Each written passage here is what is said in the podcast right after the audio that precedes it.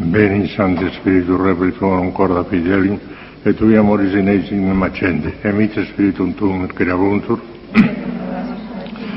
Premonteus qui corda fidelium Santi Spiritus illustratione de coisti, dona visioniorum Spiritu recta sapere Deio sempre consolazione gaudere, per Christum Domine nostro. Ave Maria, gratia plena, Dominus tecum, benedicta tui mulieribus, et benedictus fructus ventris tui, Iesus.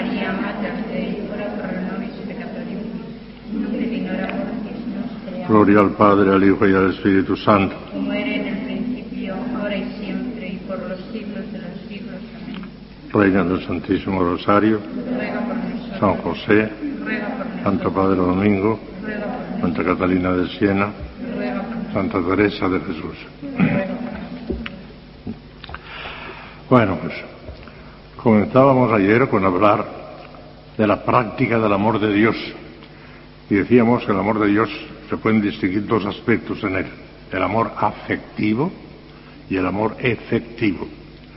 Y empezábamos ya con el amor afectivo y decíamos que tenía tres modalidades, lo que llamamos en teología el amor de concupiscencia, que consiste en amar a Dios por sí mismo, pero además acompañado del deseo de nuestra bienaventuranza eterna. O sea, la virtud de la caridad acompañada de la esperanza. Y es un acto perfectamente lícito, perfectamente honesto, porque Dios quiere que deseemos el cielo, para eso nos ha creado. Por consiguiente, estamos dentro del orden, dentro de la voluntad de Dios. Lo que pasa es que hay ahí un, elemento interesado, ya nos metemos nosotros juntamente con Dios, ya no es del todo limpio, ya hay alguna cosita así. Y decía que de alguna manera podíamos perfeccionar incluso la virtud de la esperanza, convirtiéndola en amor, haciendo amor de gratitud. Y en ese caso, aún la misma esperanza sería amor también de Dios. Porque tengan ustedes en cuenta una cosa que ya les he dicho 30 veces en, años anteriores, que la única virtud oro es la caridad, la única. Todas las demás son plata, incluso la fe y la esperanza. La única virtud oro es la caridad, la única. Las demás plata, aún la fe y la esperanza. Dentro de la plata hay más o menos quilates, pero plata. Oro nada más que la caridad. Por consiguiente, si logramos nosotros meter la esperanza dándole un matiz de amor de Dios, mire por dónde le hemos enriquecido. Le hemos dado un matiz de, amor, de, oro, ¿eh? cuando solamente ella tiene plata. Y le hemos dado cierto matiz de oro. Es el amor de concupiscencia perfectamente lícito, pero un poquito interesado y ya no es del todo perfecto. Luego venía el amor de complacencia, que es el puro amor. Solamente amar a Dios por ser quien es, aunque esto no nos reportara ninguna ventaja a nosotros, en absoluto. Solo porque Dios es tan grande, nos complacemos, somos felices por verle feliz a Él. Y si nosotros somos infelices, pues nos importa muy poco. Que seamos infelices, pues nos importa muy poco. Con tal que Dios sea feliz, lo demás no interesa nada. El amor de complacencia, el amor puro, purísimo. Tanto que solamente lo cumpliremos de una manera perfecta y habitual en el cielo. En el cielo únicamente, en este mundo no es posible. Por el segundo, primero porque nos cansamos. Es una cosa tan perfectísima que no podemos mantener el alma en esa tensión continua. Pero además, porque en este mundo no podemos ni debemos prescindir de la esperanza. Es que no podemos, no debemos prescindir de la esperanza. Y por eso la Iglesia condenó a, Fenelón y a los quietistas que decían que habitualmente, ah, no, eso no se puede hacer en este mundo. Eso ya quedó explicado ayer, ¿verdad? Y cayeron ya en la cuenta, porque alguna me ha dicho, que lo más importante de todo es ese amor afectivo, el amor a Dios, el ejercicio del amor de Dios, amar a Dios, eso es, lo- eso es oro, todo lo demás es plata. Pues ahora vamos a ver el amor de benevolencia. ¿Qué es eso del amor de benevolencia? ¿Qué es el tercer aspecto del amor afectivo? Todavía estamos en lo afectivo, luego vendrá lo efectivo. En lo afectivo, la tercera manifestación es el amor de benevolencia. ¿Y qué es eso de amor de benevolencia? Ya lo dice la palabra. Benevolere, querer el bien a una persona. Desearle un bien a una persona, eso es benevolencia, eso es benevolencia. Y en este sentido, desde el momento mismo en que decimos que querer el bien a una persona, eso es benevolencia, ya hemos dicho que a Dios no le podemos tener benevolencia, imposible, porque a Dios no le podemos desear absolutamente nada, porque ya lo tiene todo. Entonces, el amor de benevolencia es una palabra vacía de sentido, no, no, no, no está vacía de sentido.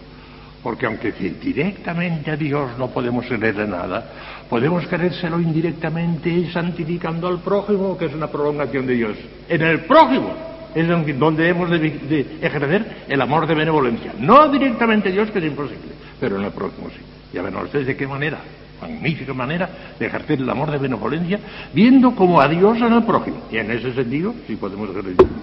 ¿Ha entendido la diferencia? Claro, está bien claro. eso. Vean ahora, ahora le- leo lo que les acabo de explicar. Como explica Santo Tomás, siempre Santo Tomás. La Iglesia dice que Santo Tomás es el guía de la teología y el que se parte de Santo Tomás está equivocado, porque es el, el pensamiento de la Iglesia, se acabó. Como explica Santo Tomás, la palabra benevolencia expresa el acto de la voluntad, no del corazón, de la voluntad por el cual queremos el bien para otro. Cuando pensamos en un familiar o en un amigo a quien apreciamos mucho, quisiéramos inundarle de toda clase de bienes y felicidades. Estamos entonces practicando con relación a él el amor de benevolencia. Escuchemos a San Francisco de Sales explicando admirablemente cómo se practica el amor de benevolencia para con Dios. Francisco de Sales es el gran especialista del amor, ya se lo dije ayer, tiene ese libro maravilloso, El amor de Dios. Lean ese libro, no lean estas cositas de ahora. Y los grandes teólogos, tampoco, no es cosa para ustedes. El amor de Dios de San Francisco de Sales, que es un libro magnífico, leanlo. Y si no lo leen en particular, leanlo en el refectorio, magnífico libro. Bueno, pues sí, vean lo que dice a propósito del amor de benevolencia. El amor de benevolencia hacia Dios se practica de este modo. No podemos desear con verdadera eficacia ningún bien a Dios, porque su bondad es infinitamente más perfecta que cuanto podamos desear y pensar. El deseo solo se tiene de un bien futuro. Y ningún bien es futuro respecto a Dios, porque todo bien está en Él tan presente que la presencia de ese bien constituye su misma esencia. La esencia de Dios es el bien, el bien infinito. Dios es el bien infinito. Dios es amor, Dios es el bien, todo es equivalente. El bien infinito es el bien. No vamos a poder desear más porque es el bien infinito ya. Y continúa San Francisco de Sales. No pudiendo tener, pues, ningún deseo absoluto en obsequio a Dios, nos formamos deseos imaginarios y condicionales de esta manera. Es una cosa ficticia. Eh, eh, Es, de ciencia ficción. Es una ficción, una ficción que nosotros nos forjamos. Nos forjamos la siguiente ficción. Dice, yo te digo, Señor, tú eres mi dueño, que saturado de infinita bondad no necesitas de mis bienes. Salmo 15.2. Ni de cosa mía alguna mas imaginando lo imposible, una cosa fantástica, si imaginando lo imposible pudiera pensar que, cosa, que, necesitas algún bien, no dejaría jamás de desearlo a una cosa de mi vida, de mi ser y de todo cuanto existe en el mundo. O sea que es una cosa ficticia, imaginamos las hipótesis. Y aún siendo lo que eres y que nunca dejarás de ser, si fuera posible que recibieses acrecentamiento de bien, oh Dios mío, cómo desearía que lo tuvieras. ¿Cómo quisiera convertir mi corazón en un deseo y mi vida en un suspiro para desearte ese bien? Amado de mi alma, no deseo poder desear bien alguno a tu excelsa majestad. Es lo que les digo siempre. Qué bien que no podemos desearle a Dios, qué bien. Somos felices porque no podemos desearle a Dios, qué bien. Aquí lo dice San Francisco Sales. No deseo, amado de mi alma, no deseo poder desear bien alguno a tu excelsa majestad. Me complazco de todo corazón en el grado supremo de bondad que ya posees, al que ni con el deseo ni con el pensamiento puede añadir absolutamente nada. Pero si el deseo fuera posible, otra vez, otra vez, otra vez la misma ilusión.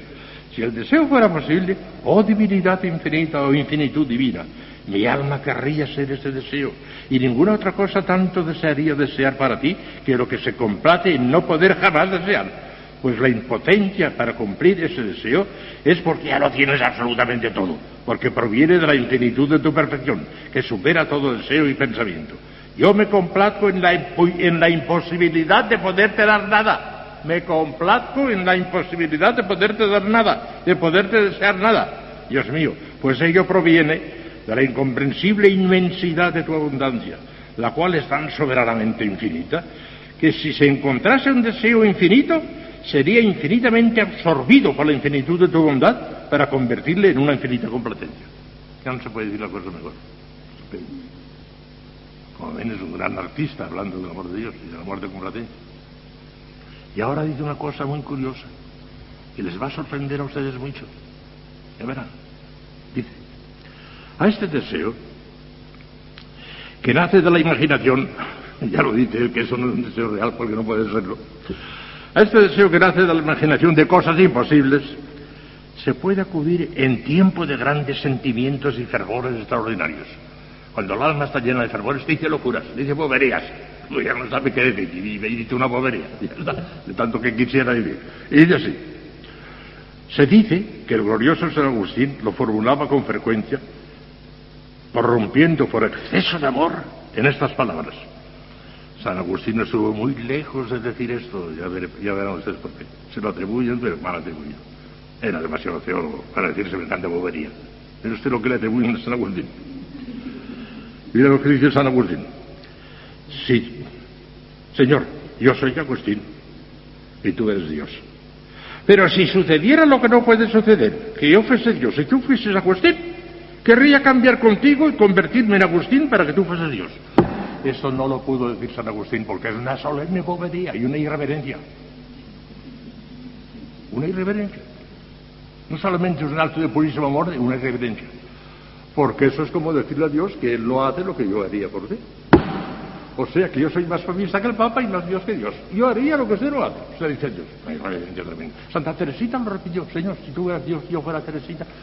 Pero Santa Teresita repetía eso porque le parecía que era un acto purísimo, el amor de Dios, pero es una irreverencia, no se puede decir eso. Y a eso nos podría contestar Dios, pero imperfectamente también nos podría contestar diciendo, eso que dice Agustín, ya lo he hecho yo, porque yo me he hecho hombre para divinizar de ti, pero no dice, yo me he hecho hombre para hacerte Dios a ti, eso no lo puede decir, porque una criatura no puede convertirse en Dios de ninguna manera, divinizarnos sí, como un hierro que se mete en el fuego, se queda lleno de fuego, pero continúa el hierro, Dios no puede convertir, convertirnos en Dios, no, nos puede divinizar, pero convertirnos en Dios ni Dios mismo puede, porque el ser finito no puede convertirse en infinito ni por milagro, ni por la acción de Dios. ¿Ha entendido esto? Por consiguiente, Él sí se ha hecho hombre, pero para divinizarnos, no para transformarnos en Dios, que eso es imposible. Sé que el texto de San Agustín, que no lo dijo San Agustín, no era teólogo, eso no se puede decir. Se puede decir por creer equivocadamente que es un acto purísimo de amor, pero no es. Es una irreverencia. Con perdón de Santa Teresita, que la pobrecita lo dijo con toda su alma, con toda su buena intención, y el Señor se lo agradecería. Acabó por la buena intención. Es también una especie de benevolencia para con Dios considerar que si no podemos engrandecerle en sí mismo, deseamos engrandecerle nosotros, es decir, aumentar cada día la complacencia que sentimos en su bondad, eso sí, porque en, la complacencia hay sus grados. Y los santos se complacen en, Dios mucho más que nosotros. Y desear aumentar esa complacencia es de alguna manera amor de benevolencia, de alguna manera. En nosotros, no en Él. ¿Entienden de qué manera? Podemos incluso, pero en nosotros, no en Él. En Él no cabe la benevolencia, no, no cabe. Tiene todo ya. Entonces, entonces, ¿cómo se hace la benevolencia? ¿Qué efectos produce? A ver, una cosa más bonita. Efectos del amor de benevolencia. San Francisco de Sales, otra vez, porque es el gran especialista en esto, que ha analizado quizá como nadie los efectos maravillosos que produce en el alma el amor de Dios, dice que el amor de benevolencia produce principalmente los siguientes efectos. Ya verá qué cosa más bonita. Primero, el alma enamorada de Dios se priva gustosa de todos los placeres creados para gozarse con mayor ahínco con Dios. Explicará ahora esto.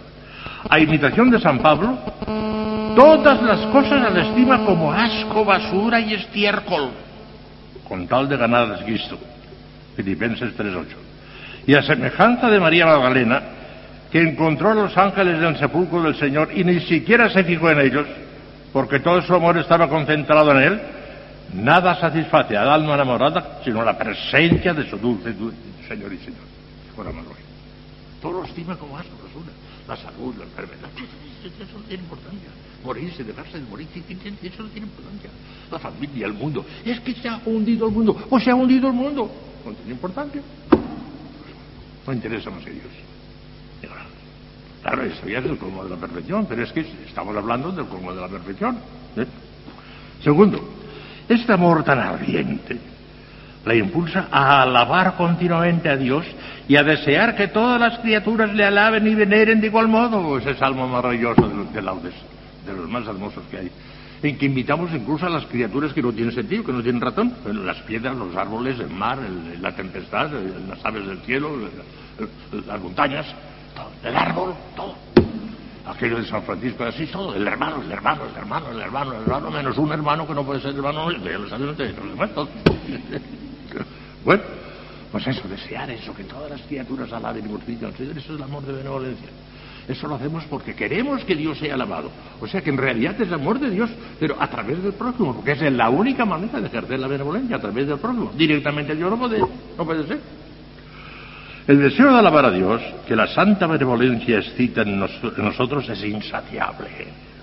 De ahí el celo apostólico, el celo tan grande de nuestro Padre Santo Domingo, se consumía de celo, querer que todas las almas ardiesen.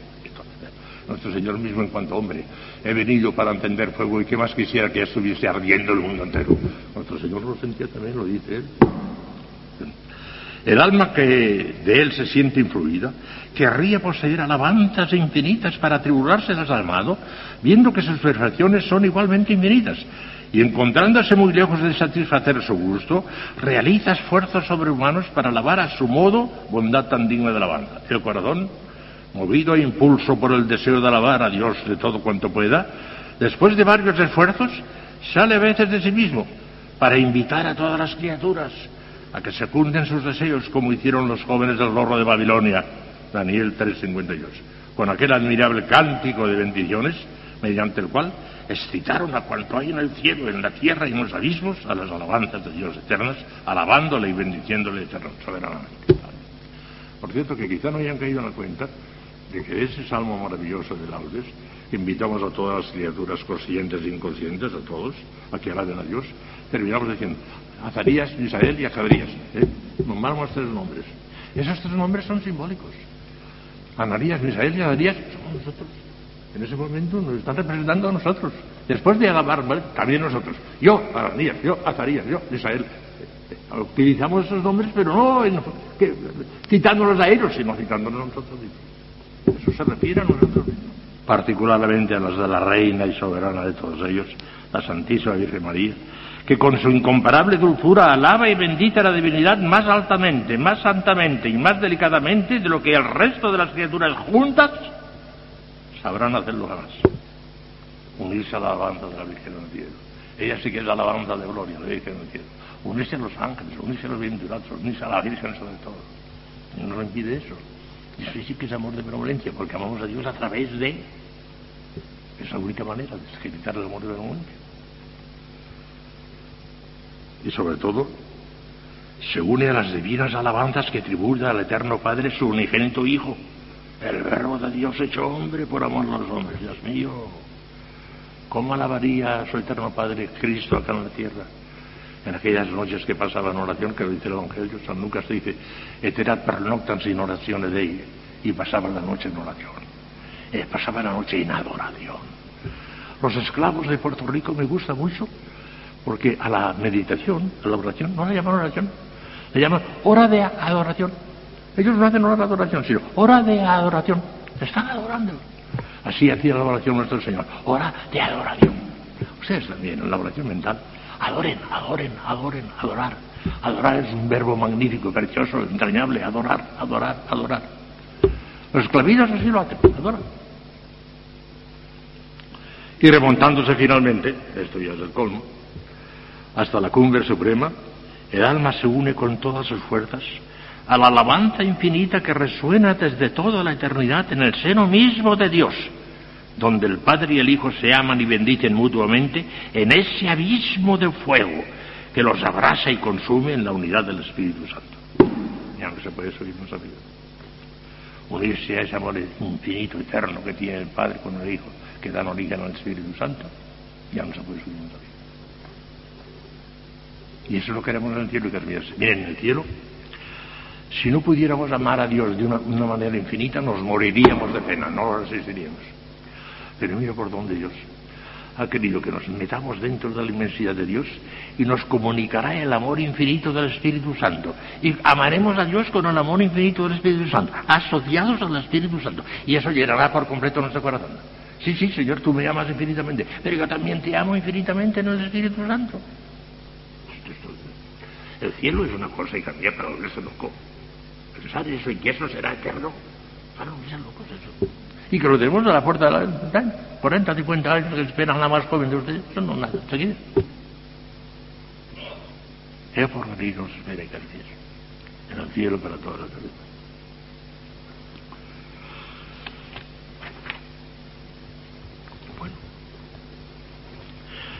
Pues ahora les voy a empezar a hablar, a empezar a hablar del amor efectivo. Porque el amor afectivo ya tiene los tres momentos. El de, el el de concupiscencia, el de complacencia y el de benevolencia en la forma que les acabo de explicar. Ahora vamos al amor efectivo, que es muy importante también, ya verán.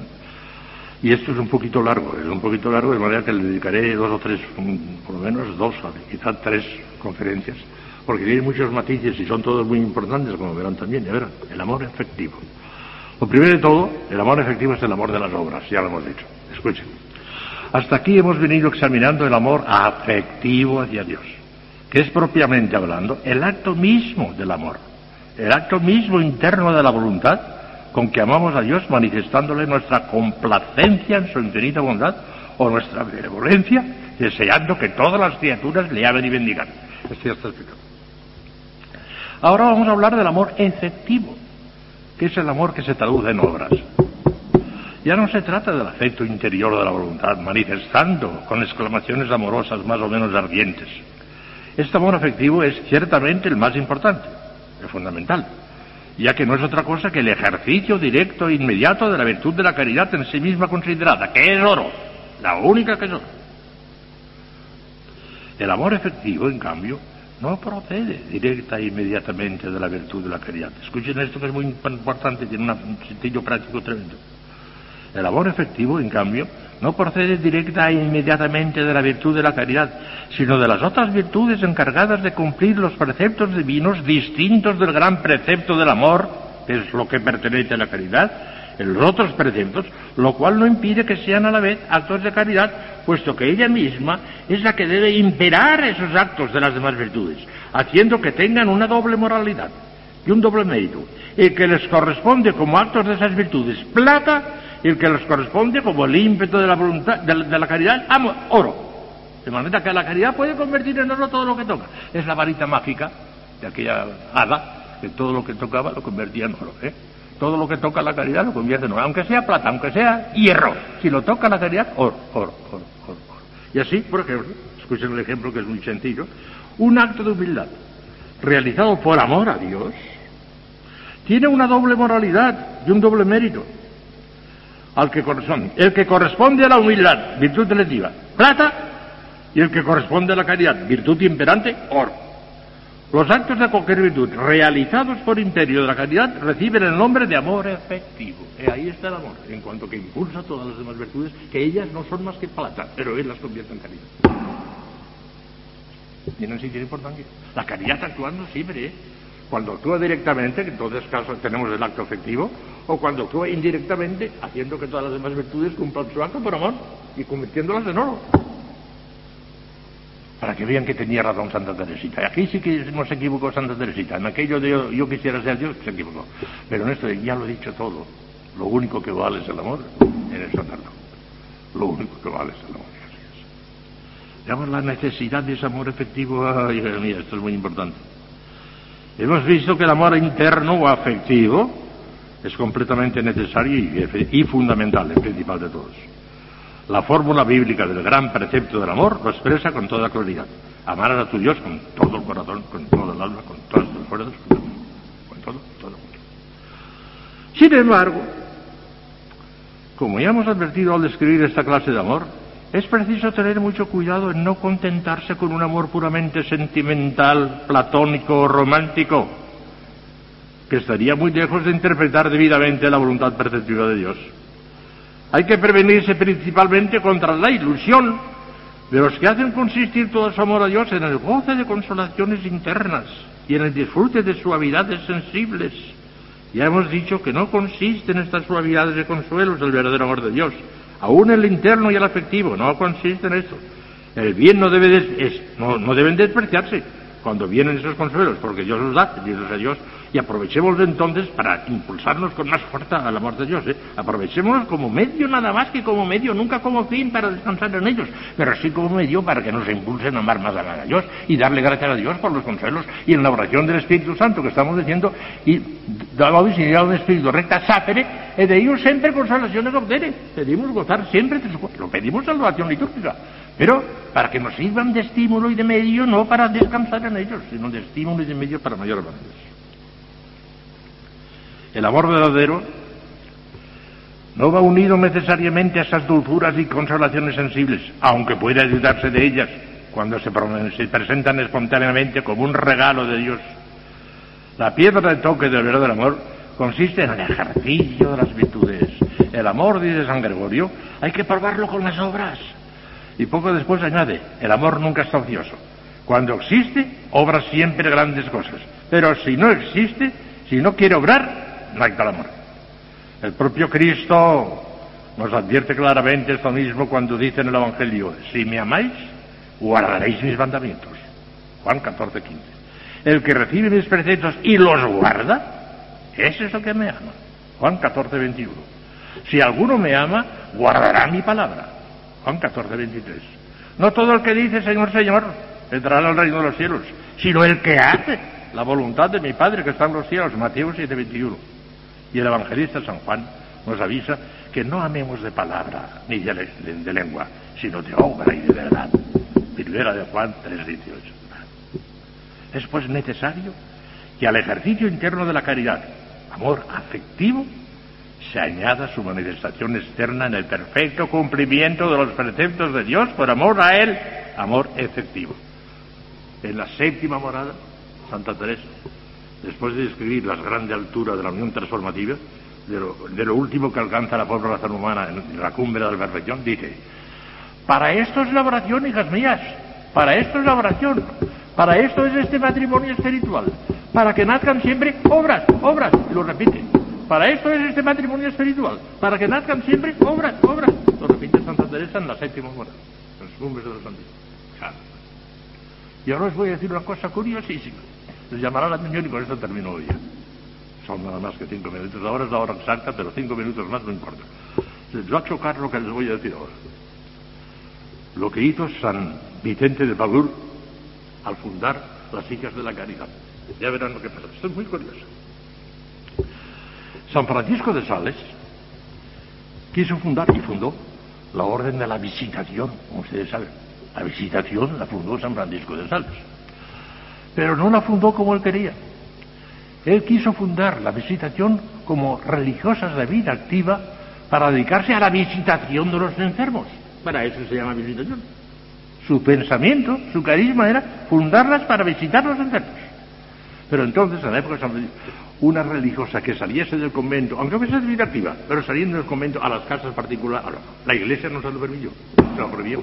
No, no, no. Si quiere que sean monjas, que sean monjas, pero que se entierren. No, no, no. No permito que las monjas vayan de casa en casa. El pobrecito se quedó, que no pudo cumplir su voluntad. Pero viendo que la iglesia no le autorizaba, pues la metió en el convento. Y ahora no solamente son religiosas vida activa, sino que son de vida contemplativa. Oiga, que no puede hacer contemplativa. Una orden preciosa, funcionó, funciona maravillosamente. Hay que ver el espíritu que tiene la visitación. Porque viven de San Francisco de Sales. Y ese espíritu que les acabo de decir, y lo viven de una manera maravillosa, ¿eh? La Yo conozco algún convento, el de Burgos sobre todo, que funciona maravillosamente, a mí me quiere mucho, yo a ella también. Bueno, pues es porque viven el espíritu Pero no es lo que el santo quería. El santo quería que fuesen de casa en casa visitando a los niños. Y luego de eso, ahora viene lo, que, lo bueno, luego, un año, un siglo después, vino San Vicente del Baúl. Y San Vicente de Paul tuvo la misma intención que San Francisco de Sales, fundar las hijas de la caridad para ir visitando pobres y de los cosas. Pero dijo, uy, estoy escarpetado. Si, si las hago religiosas, la iglesia no me lo permitirá. Pues entonces lo que voy a hacer es no hacerlas religiosas. Una pía unión, una pía sociedad. Las hijas de la caridad no son religiosas. No solamente no son monjas, sino ni religiosas. Son una pía unión. De tal manera que hacen votos de año en año, de año en año. Jamás hacen votos por pérdida, jamás, de año en año. Ellas, cada año, el día que sea, no sé si es el 31 de diciembre o el día que sea, renuevan las votos por un año, nada más. Jamás por dos, por un año, por un año, por un año. Por cierto, que ocurrió una cosa curiosísima que les chocará mucho a ustedes. Y un día, hablando yo con una hija de la caridad, le dije, ¿no le parece a usted, con un poquitín de sorna, le dije yo, ¿no le parece a usted que eso de hacer el, voto nada más que por un año, eso es andar como dándole a Dios migajas, poquito a poquito, gota a gota. No, eh, es mucho mejor entregarse de un golpe, siempre, para siempre, el voto solemne, eso es lo grande. Y me dijo aquella monja que era la externa, me y dijo, no, padre, no, ¿está usted equivocado? Me dijo, me dejó de, pronto me dejó un poco cortado, pero enseguida la corté de ella. Pero me dejó muy cortado cuando me dijo, ¿está usted equivocado, padre? Es más perfecto que un pajarillo cante en la jaula teniendo la puerta abierta para salir, que no tenga más remedio que cantarla porque tiene la puerta cerrada. Chico, me dejó helado de momento, ¿verdad? Pero yo le dije, no, no, está usted equivocado, hija. Porque precisamente el pajarillo canta contento porque tiene la puerta abierta. Si la tuviese cerrada, quizá no cantaría tan bien. En cambio, cantar con alegría, saltar de júbilo, cuando tiene la puerta cerrada, eso no es meritorio. Tuvo que callar ella entonces. No, no pudo con el teólogo. Pero ella fue ingeniosa, ¿eh? Me dijo, bueno, eh, de pronto me dejó cortado. Pero yo enseguida encontré la razón para responderla claro. Bueno, pues vean lo que pensaba San Vicente de Paul. Vean, vean, vean lo que pensaba San Vicente de Paul. Santo grandísimo, ¿eh? Pero que tenía ese carisma, que quería eso y no consiguió. ¿no? Sus hijas no son monjas, ni religiosas. Tanto que es famoso entre ellas San Vicente de Paul les decía, si os preguntan si sois monjas, contestad que no por la gracia de Dios. Se lo mandó porque me, me, van a hundir la congregación y que son monjas. Así lo dicen ellas. No, no, nosotros no, no, somos monjas por la gracia de Dios. Son distintos carismas, ¿eh? cada uno que siga el suyo y se acabó. Ese está muy bien, la iglesia lo bendecida, estupendo. El nuestro no cabe duda que objetivamente, teológicamente hablando, el nuestro vean lo que dice San Juan, San Vicente de Paul, que es curiosísimo. Y con esto termino. Amemos a Dios, hermanos mías. Amemos a Dios. Pero que ésta sea a expensas de nuestros brazos, del sudor de nuestros rostros. Porque muy frecuentemente tantos actos de amor de Dios, de complacencia, de benevolencia, él sabía todo eso, ¿eh? tantos actos de amor de Dios, de complacencia, de benevolencia y otros semejantes afectos y prácticas internas de tu corazón tierno, aunque muy buenos y muy deseables, eso faltaría que dijera no, y muy deseables, son sin embargo muy sospechosos cuando no se traducen en las prácticas del amor efectivo. Es preciso que nos pongamos en guardia contra esto, porque hay muchos que para tener el exterior bien compuesto y el interior lleno de grandes sentimientos de Dios, se paran en esto. Y cuando se llega a la práctica y se encuentran en ocasión de obrar, se quedan cortos. Se glorían de su imaginación calenturienta, se contentan con los dulces coloquios que tienen con Dios en la oración, hablan de ello como los ángeles. Pero al salir de allí y presentarse la ocasión de trabajar por Dios, de sufrir, de mortificarse, de instruir a los pobres, de buscar la oveja extraviada, de complacerse en que les falte alguna cosa necesaria, de agradecer las enfermedades, de agradecer las enfermedades o cualquier otra desgracia. ¡Ay! Ya no son nadie, les falta el dolor. La acción buena y perfecta es la verdadera característica del verdadero amor de Dios. Completamente. Y Santa Teresa, y se lo acabo de decir a ustedes. Para esto es la oración, hija mía. De esto sirve este matrimonio espiritual. De que nazcan siempre obras, obras, obras. ¿Estamos? Pues cuando estén en la oración en un deliquio, cuando estén en un éxtasis que es algo sublime, que Dios les conceda algún éxtasis, saben ustedes lo que es bueno. Cuando estén ya, que es aquello el cielo que empieza ya, si en aquel momento viene la portera la que se tenga usted tiene que ir a tal sitio que necesita tal monja. Déjenle el éxtasis enseguida y a, y a, a la agua de caridad, enseguida. Que dejar a Dios por Dios no solamente los pecados, sino que es obligatorio. Y si no serían ilusas. Lo que buscan es el consuelo de aquel éxtasis que es el cielo que empieza. Vamos. Le necesita una hermana, ¡ala! A cuidar a la hermana. Y dejen la oración. Que una manera, es una otra manera de, de bendecir a Dios, de, amar a Dios en la, pobre enferma, que la necesita. ¿Estamos? Seguiremos mañana con el bien efectivo. Que ustedes que esto efectivo tiene mucha amiga ¿eh? también. tiene mucha amiga también.